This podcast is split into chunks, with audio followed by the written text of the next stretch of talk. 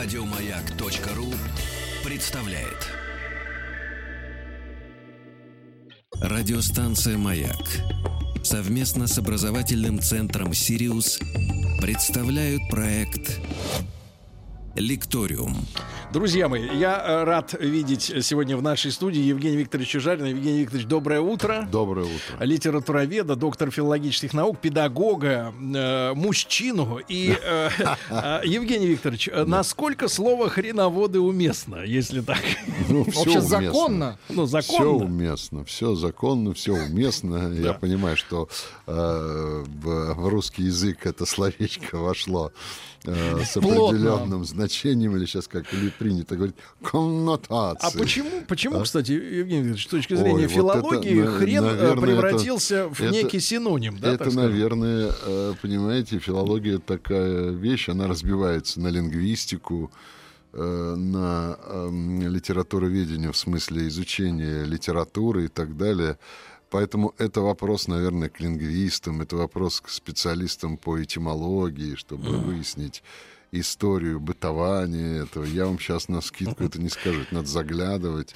Я знаю даже в какие словари, но а, у меня их нет под рукой. Поэтому тут каждый может заглянуть, посмотреть этимологию слова «хрен» и как она существует, как оно существует э, в современном языке и так далее. Ну а потом, вы понимаете, ведь многие выражения, они вот в связи с хреном, да, ну что плохого есть в слове муха, да, ну муха и муха, да, но во- попадая в определенный исторический контекст, слово муха может обрести э, разные значения. Ну, пример из Евгения Онегина: в окно глядел, да мух давил, да.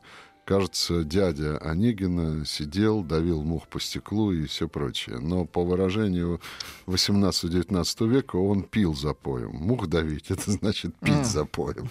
Поэтому там идет юмор, который сейчас нам не понятен, что старик, имея много дел, ну, понятно, каких дел, в другие книги не глядел. Евгений Викторович, а вот в той же английской э, традиции, да, и, и публичной, и литературной, как так произошло, что мат э, легализовался? Ну, то есть стал... э, в литературе да, да. английской. А вы знаете, это не всегда так. Вот я тут читал э, перевод замечательной писательницы Маргарет Э- Этвуд. Э, Сейчас идет сериал «Рассказ служанки», который, так сказать, очень популярен и у нас, их зрителей, и тем более за рубежом. Это роман 85 года, но он вдруг обрел новую жизнь. У него уже несколько экранизаций, у него куча премий. Это действительно одно из ярчайших произведений литературы последних десятилетий, да, вот этот рассказ служанки. Так вот, э, переводчица одна, я читал на английском, а потом решил под конец попробовать посмотреть, как перевели. В целом перевод очень неплохой, но там э, столько напущено мату от себятины, От себятины. да, потому что э, Эдвуд это себе не позволяла, понимаете. И это как бы есть такая фишка. Сейчас, как мне объяснили, я человек уже не молодой, как мне объяснили молодые, мат это некий птичий язык молодежи. М. Можно в э, Фейсбуке э, обсуждать те или иные слова матерные, они тут же получают огромное количество лайков и прочее, прочее. Ну, гораздо неприятнее, когда вот буквально на минувших выходных э, шел по обычной улице, навстречу двигались мальчишка с девочкой, ну, видимо, пара, м, может быть, нет, лет, кто знает, 16, 17. Да, я сам, да. И девочка матом Да, объясняла девочка, ему да. какую-то тему. Да, да, То есть она да, не да. ругалась, Ой, она ой, матом да, да. говорила. Говорила. Да. Она говорила матом, и, и так, э, так бытово, Да, да. что это меня пере- пере- Ангельское личико, а с уст сахарных слетает какая-то грязь. грязь. Понимаете, и причем грязь. Я э, понимаю, что мат это очень э, мощное языковое средство. Во-первых, не каждый писатель может э, правильно, ну как, что значит правильно, эстетически оправданно, так будет точнее, использовать это средство. Вот я считаю, что у Венедикта Ерофеева это средство использовано блестяще. Но э, все, кто пытается ему подражать, чаще всего э, производит впечатление, что это мясо кто-то уже жевал. И даже слюна осталась, понимаете? Поэтому это всегда вызывает ощущение вторичности, подражательности и нелепости. Евгений Викторович, переходя к нашей теме, у нас э, на этой неделе, ну, для кого-то наконец-то, а для, наверное, большинства, э, к сожалению, Печаль. да, завершается э, чемпионат мира. И Все помимо- завершится, я да, вам скажу. помимо, и разно- жизнь. помимо разного рода нюансов, которые сопровождают мундиаль, как, например, поведение наших женщин, к этому мы еще вернемся отдельно. Сейчас праздник не будем портить, но э, материалы имеются на эту тему и обсудить все это записывает. придется. Да, При- э, складирую на флешку фотографии и видео. Несчастные Э, женщины. Да, да, да. Они не- действительно несчастные, потому что они вот в, в- в- в публичной трезвой среде пропагандируют э, э, нехватку в России интеллигентных, воспитанных мужчин, щедрых, э, неза- неженатых, свободных для э, долгих и э, качественных отношений. А на самом деле материал, который публикуют люди в соцсетях э, с вечерних прогулок иностранных фанатов, м, эти женщины, подпив, э, в общем-то, достаточно легко отдаются, э, как мы говорили, уже хрен знает кому, э, прямо на улице позволяют себя... я так понимаю. Не Вы фермерам к нам точно. заехали на Я час. уверен, что фермерам, но не нашим. Ну, понятно. И у- с которых они не спрашивают ни справку о работе. Они доверяют им, ни- Сергей. Да, да, да. Они почему-то Не доверяют вот- медицинскую вот этим. справку, да, что да, доверяют, да, да, да. Мы об этом, кстати, в одном из городов, по- по-моему, в Нижнем Новгороде э, за, э, за- а, э, арестовали э, работницу аптеки. Которая э, специально дырявила контрацептивы, которые продавала иностранным болельщикам. Чтобы они оставили след. То есть вот такое детективное такое месиво на- намечается. Да, но неважно. А, помимо вот этой грязищи, которая в соцсетях а, выливается, есть некоторые интересные статистические действительно а, публикации в СМИ наших о том, например, что э, болельщики, оказавшись в России, иностранные, оказывается, посещают, кроме пабов, э, и ресторанов, а также хо- хостелов, посещают и книжные магазины, где продаются книги на иностранных языках. И самым популярным писателем у иностранных болельщиков э, в эти дни, в этот месяц э, стал Так. Михаил Булгаков и мастер Энд Маргарит как говорится. Вот. Т- Требуется, Евгений Викторович, ваш комментарий. Почему, э, ну, вообще, насколько наши авторы, да, ну, помимо Достоевского, который кто только там не, не цитирует, у них, у них любимый Достоевский, ну, Чехов вспоминает, потом понимает, что не тот Чехов, а другой. Но Не тем голливудский. Да, но тем не менее, тем не менее, значит, классик с Майкл классиками. Чехов, Да, да, Май- Чеков. Мишель, да. Вот. А вот Булгаков, да, и вообще, ну и чуть позже, да, обсудим тогда наша литература на экспорт. Да, насколько это... та- И как ее вообще воспринимают там на Западе? Так же ли, как мы? То, что у нас принято либо литературу, ну, э, купил, выбросил, либо поклоняться ей. Да? Либо выбросил сразу. Да, либо сразу и поклоняешься, да. А вот мастер и Маргарита. Вот что такое мастер и Маргарита для иностранца, где, ну, хорошо, мы с вами... э, Иностранец может сходить на Патриаршие пруды, понятное дело, так, по- представить себе, что там был трамвай, все представить, Да. там мистика чуть-чуть. Ну, да. там полно, его сразу окружат э, всевозможные экскурсоводы, там музей.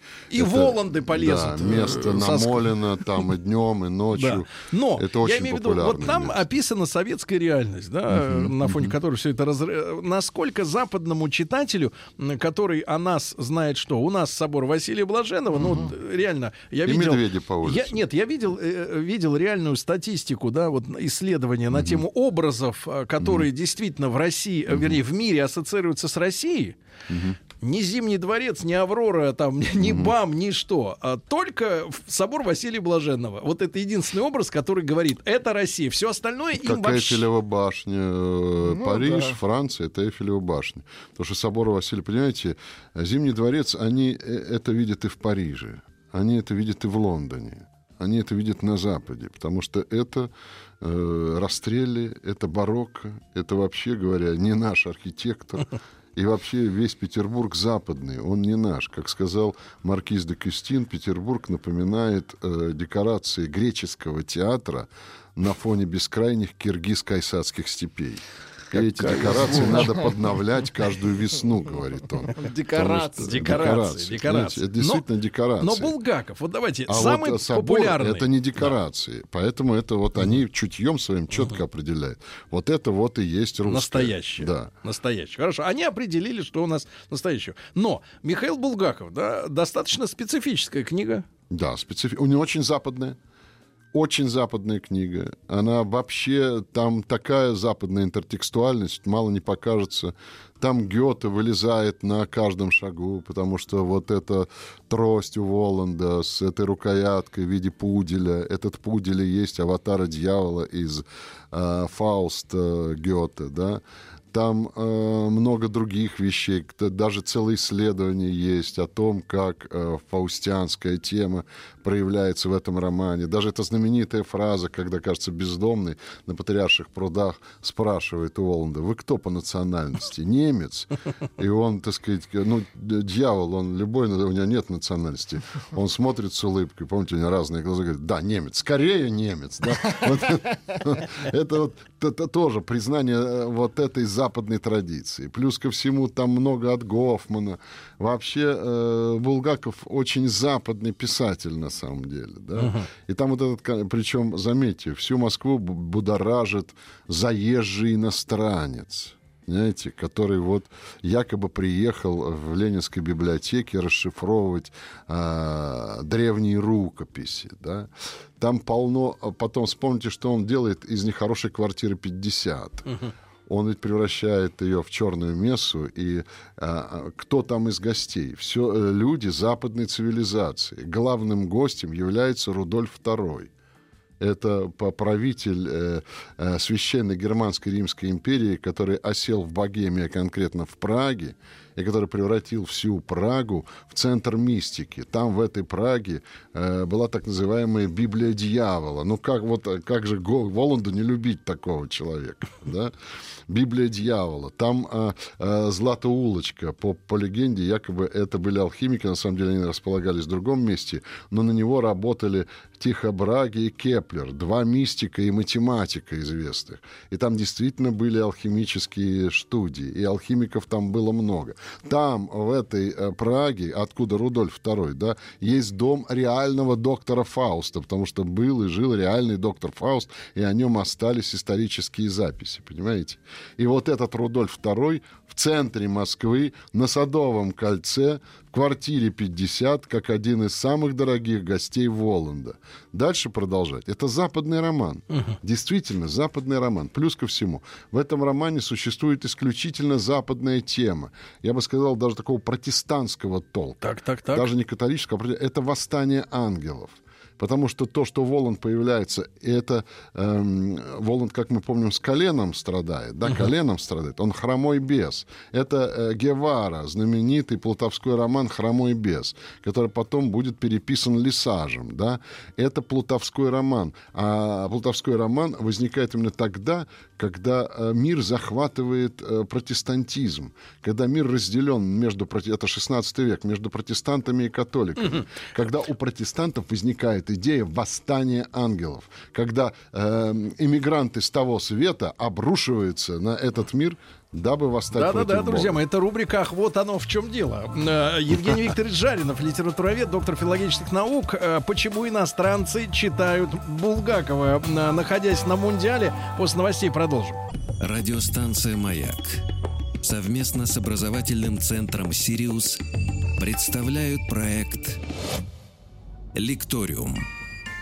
Дорогие друзья, итак, э, с Евгением Викторовичем Жариновым, литературоведом, доктором филологических наук, педагогом, мы э, продолжаем разговор о литературе. И вот э, болельщики иностранные, которые, оказывается, у них есть силы, да и средства ходить не только по закусочным, но и посещать наши книжные магазины, поставили некий рекорд. Я, правда, не вижу абсолютных цифр. Может быть, с цифры, сколько они купили книг, Да, и ни о чем и... выяснится, что пива больше. Не- не- ну, это наверняка, но, но тем не не менее, лидером продаж в эти дни э, Михаил Булгаков стал с э, мастером и Маргаритой. Э, как нам пояснил Евгений Викторович, вот вы свидетели сами, это все-таки протестантизмом отдает, да? Это раз. Потом там это типичный э, романтический роман с его двоемирием. Как пишет Лотман, главным героем романтизма является дьявол. Э, который все время восстает против Бога, потому что романтики любят именно тьму, а свет для них — это память о просвещении, а романтики ненавидят просвещение. Не, ну, люди-то, которые, значит, вот фанатеют от «Мастера и Маргарит», таких немало, они описывают э, расклад таким образом, что настолько адская сатанинская страна, что дьявол творит добро.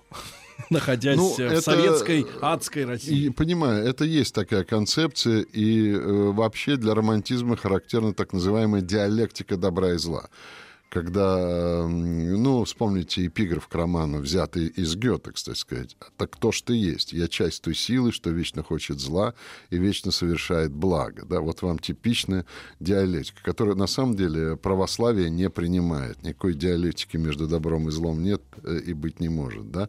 Поэтому этот роман осуждают э, иерархи церкви, начиная там с Дунаева и так далее, и так далее. Вот, и много статей написано против этого романа и uh-huh. прочее. Но западному читателю это наплевать. Uh-huh. Он, во-первых, в этом романе очень мощная авантюрная линия потому что в нем очень много от, опять-таки, э, романтической сюжетики, авантюризма. Там очень много мистики, который на, э, на этой мистике воспитан э, весь англосаксонский читатель. Потому что даже... Потому что там без мистики-то не провернешься. Да. Не, ну, конечно. Но, извините меня, если он любит Кинга, то «Мастер и Маргарита» ему прочитать просто сам Бог велел, потому что это мистика, это латентное или скрытое присутствие мистических сил в реальной Москве. Потом, что интересно, ведь э, Сталин — это еще манок для uh-huh. западного читателя и так далее. А здесь э, Сталин присутствует как некая тень, потому что все происходит в сталинской Москве. Да-да-да. И это сцена, Требует расследования. Да, и эта сцена, когда берут квартиру 50, вот эти самые гибисты, и их расстреливает кот Бегемот. Кстати сказать, говорят, что Бегемот — это Багомет, это то, э, чему поохлонялись орден тамплиеров и так далее. Там очень много э, знаковых таких вещей, и явно Булгаков очень интересовался всякого рода эзотерикой. Угу. И эта эзотерика, как любой писатель-романтик, на самом деле. Это угу. романтический текст, западный текст, это западный роман. Угу. Там, понимаете, не наши. Нет, да, там нету вот того, что присуще, да, того, что присуще русской классике, понимаете. Mm. Там э, Маргарита э, э, идет к дьяволу. Ну, в общем, не пришлось ментально колено, перестраиваться. Да. Она, она да. ведьма, она да. летит на шабаш. А вы представляете себе, чтобы э, Наташа Ростова летела, летела на, на шабаш на метле? Да? Это уже противоречие. Да, да, да, да, да. Евгений Викторович, э, пятерка лидеров следующая. Э, с Булгаковым огромное спасибо. Разобрались. Э, наиболее частым, э, покуп... наиболее часто покупаемым стал роман все-таки Александра Сергеевича. Угу. Это Евгений Онегин угу. на различных языках. А также туристы часто ищут Анну Каренину Толстого. Угу. Ну, ну это экрани- понятно, экранизаций это много. Идиот Достоевского тут тоже это все тоже понятно. Ясно, И да. доктор Живаго Пастернака тоже, тоже понятно. Угу. Да, вот, э, Евгений Викторович, доводилось ли вам знакомиться с переводами Пушкина на иностранные языки? Доводилось. И что происходит вот с тем самым языком, который, ну, нам с детства близок, да, и многими любим. Э, насколько вот перевод соответствует? Не насколько. Дело в том, что что на этом сломался даже Владимир Набоков, у которого было, мы знаем, он билингвистичен был, он даже английский выучил раньше, чем русский, как мы помним. И он в совершенстве владел английским языком, э, и русский у него был потрясающий, потому что он был языком Пушкина. Это не был новояз, это не был язык Сталина, это был язык вот Серебряного века и так далее. Когда читаешь его собственный перевод Лолиты, там ты потрясен, как он владеет этим языком, как будто ты читаешь э, американский роман, написанный, ну, Буниным, например, uh-huh. вот так приблизительно, хотя это Набоков, да, и он пытался перевести Евгения Онегина на английском язык, и у него ничего не вышло, то есть он перевел. Ну, так понимаю, есть люди, которые не сломались. Другие. Ну, то, что продают, это люди вот А, а стойкие. нет, они читают другое. Они читают не Пушкина. Во-первых, э, скажу сразу, э, поэзию перевести практически невозможно. Почему? Потому что поэзия ведь это не просто смысл. Вот сейчас полно поэтов, э, таких графоманов, которые думают, что все в стихах э, выражается словами. Сказал хорошее слово, нашел хорошее слово, вот и хорошая поэзия, да? Подобрал хорошую рифму, руки, брюки, лодки, Ну, пилотки, всё вот и Ну, хороший подобрал и хрен с ним. и хрен с ним, да. Сыграл в буриме с читателем, да. Вот и хорошая поэзия, да. А на самом деле поэзия это, как сказал Пушкин, для сву- звуков сладких и молитв, да. Это звук, прежде всего, звук. И поэзия, и смысл поэзии очень часто выражается не только в ритме, да, и ритм там очень сложен. Э, Потому что э, это всевозможные цезуры, то есть паузы в середине строки, в конце строки, да. Это ритм, э, рифма, которая бывает очень сложная. Великим мастером рифмы был Маяковский. И рифмы бывают разные, там не только мужские и женские, не только двойные, но и всякие составные, бог знает какие, которые составляют особый э, ритм, да. И плюс ко всему это звукопись, то есть соответствующее сочетание согласных или э, Ну, здесь вообще невозможно, звуков, да, переводить. Как это перевести? А если вы убираете... Вот я помню, как э, мой учитель Владимир Турбин, у него был в 70-е годы стажер из Шотландии, который решил переводить Пушкина на английский язык. Я помню их диалог. Он подходит и спрашивает, вот как перевести эту фразу, первую фразу из э, Полтавы Пушкина. «Богат и славен Кочубей, его поля необозримы».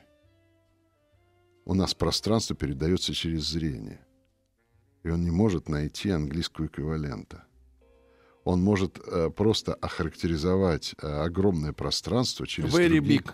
через да, но не через необозримый. И вот уже на первой строчке или двух строчках э, переводчик Стоп-машина. стоп-машина, как сказал Хармс, стоп-машина, все. И дальше пойдет точно так же. А вы понимаете, что поэзия это вот вы как э, персидский ковер, вы потянули за одну ниточку, и уже рисунок нарушен. Его не купят за миллионы, его за 3 рубля уже не купят, потому что он испорчен, понимаете?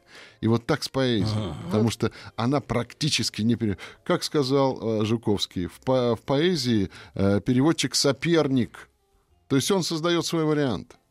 Он создает э, свое видение, очень индивидуальное и далекое от оригинала. Вот перевод, например, великого Пастернака. Вы берете Пастернака, это не совсем Гёте, это Пастернак, э, его Фауст. Это не совсем э, Шекспир, это Пастернак. И так далее, и так далее, и так далее. С переводом всегда Тогда очень сложно. вопрос, э, Евгений Викторович, а может ли быть высокое искусство эм, глобалистским? В смысле?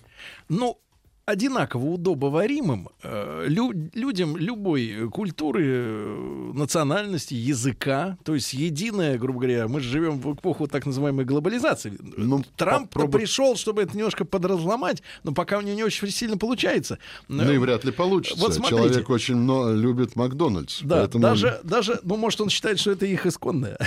Исконное, домотканное. Э, Вот, э, Евгений Викторович, я просто хотел бы сравнить, да, вот американское кино, да, оно удобно, а, удобным языком, а понятным всем вещам на свете говорят, говорит незатейливые э, какие-то истории, да, рассказывает. И русская литература, да, допустим, я не сравниваю масштаб, но тем не менее, очень завязана на элементы русской жизни какой-то, да, наших э, каких-то привычек, традиций, которых нет там. там особенности ментальности, как сейчас да, и образ жизни, да, и социальные условия, да. Ну, как объяснить, э, как объяснить иностранцу фразу э, «москвичей испортил квартирный вопрос»? Да, да, да. Ну, как ее объяснить-то? Он же, вот что целый контекст идет, да, как жили раньше, потом, сейчас. Да, ну, то есть да. вот, вот Иностранец чаще всего... Знаете, вот я вам приведу пример. Иностранец даже не знает, что такое коммунальная квартира. Конечно. Потому что я помню, когда шла премьера, не премьера, а показ, только вышел фильм «Пять вечеров», его показывали на Западе. И я помню, как кто-то из участников э, этого процесса рассказывал, что в Германии не могли понять, что это за люди, которые живут так тесно быть к телефону. шведская И было- семья, да? И было объяснено, что это шведская семья. Это, это сексуальная коммуна, которая живет по каким-то своим законам. И это сразу, Секта. да, это сразу придавало интерес картине. Они понимали, что там что-то сложнее, чем просто... показать э, Да, да. Что там какая-то общая матримониальная постель, они там приходят телевизор смотреть, какая-то старческая Ну, э, пара смотрит телевизор. Получается, получается что? Что чтобы рассказать понятную историю всему миру, надо упроститься до таких каких-то Нет, ша- Я вот о другом. Я о другом. Вы понимаете, конечно же, э, когда разговариваешь с итальянцами о том, какой великий Данте, мы так восхищены вашим Данте. А они? Наш Гоголь, он весь на этом Данте сидит. Наши мертвые души — это вариант вашего божественной комедии. Посмотрите, как их, чу, как их почувствовал Лермонтов. С этой строчкой толпой угрюмую, быстро позабытой, над миром мы пройдем, без шума и следа. Это первый круг и так далее. Вот эти все, а у Пушкина, так сказать, с его торцины, в начале жизни, школу, помни, и прочее, прочее. А они? Суровый Дант не признавал И так- а, а они смотрят, говорят, вообще это политический поэт. Там речь идет о политической э, битве Флоренции между гвельфами и гибелинами. Он э, многих чморит, грубо говоря.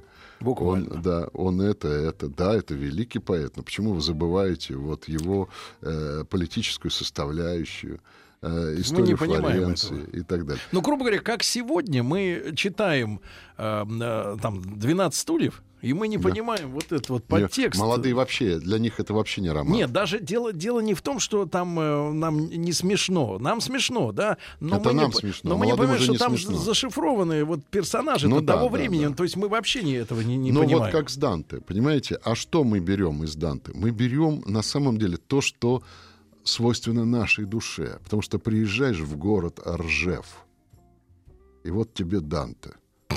Здесь страх не должен подавать совета. Здесь надо, чтобы душа была тверда, потому что ты идешь по такому аду российской действительности. И вот Евгений это Викторович, когда бывали последний раз-то? Не, Недавно, год или два назад. И вот это Данте, Давайте просто какой-то город. Да. Давайте, город Н. Город Н. это хорошая русская традиция. Город Потому что в нашей мрачной душе этот мрак свойственен. Друзья мои, Евгений Викторович Жаринов с нами сегодня.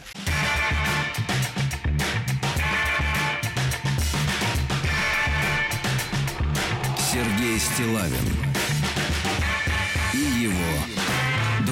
друзья. Мои, итак, э, иностранцы и отечественная э, литература. Об этом мы сегодня с Евгением Викторовичем Жариновым, литературоведом, доктором филологических наук, педагогом, говорим. И перед эфиром, когда мы с Евгением Викторовичем так вот парой слов обмолвились, поздоровались, э, Евгений Викторович вспомнил, что э, был у него как-то товарищ, ну не Да, товарищ, да, знакомый, да, один, который да. бельгиец, а бельгиец франкофон, да, наверное, или Да, голландец. франкофон, франкофон. Вот, который решил э, подучить русский язык, чтобы прочесть э, «Войну и мир», да, Да, да. которую он как считал изначально? Это примерно... А, Щас он я- сказал, что это покруче, посерьезнее, чем «Три мушкетера». Да, Посерьезнее. Да, да, да. Я с ним говорил... приключение. Да, я его даже коротко где-то Приключения. на месяц давал урок русского языка. Он именно меня попросил. Он сам неплохо говорил. Он говорил, я не могу выучить ваш язык, у вас одни исключения, у вас нет правил. Как можно учить такой язык? Он весь состоит из исключений. Вот. Но неважно, все равно он э, говорил и неплохо. И когда я спросил, зачем вам э, ан- француз, это русский язык, он сказал, я хочу прочитать в оригинале «Война и мир». И он носил этот роман на франц, во французском переводе с собой.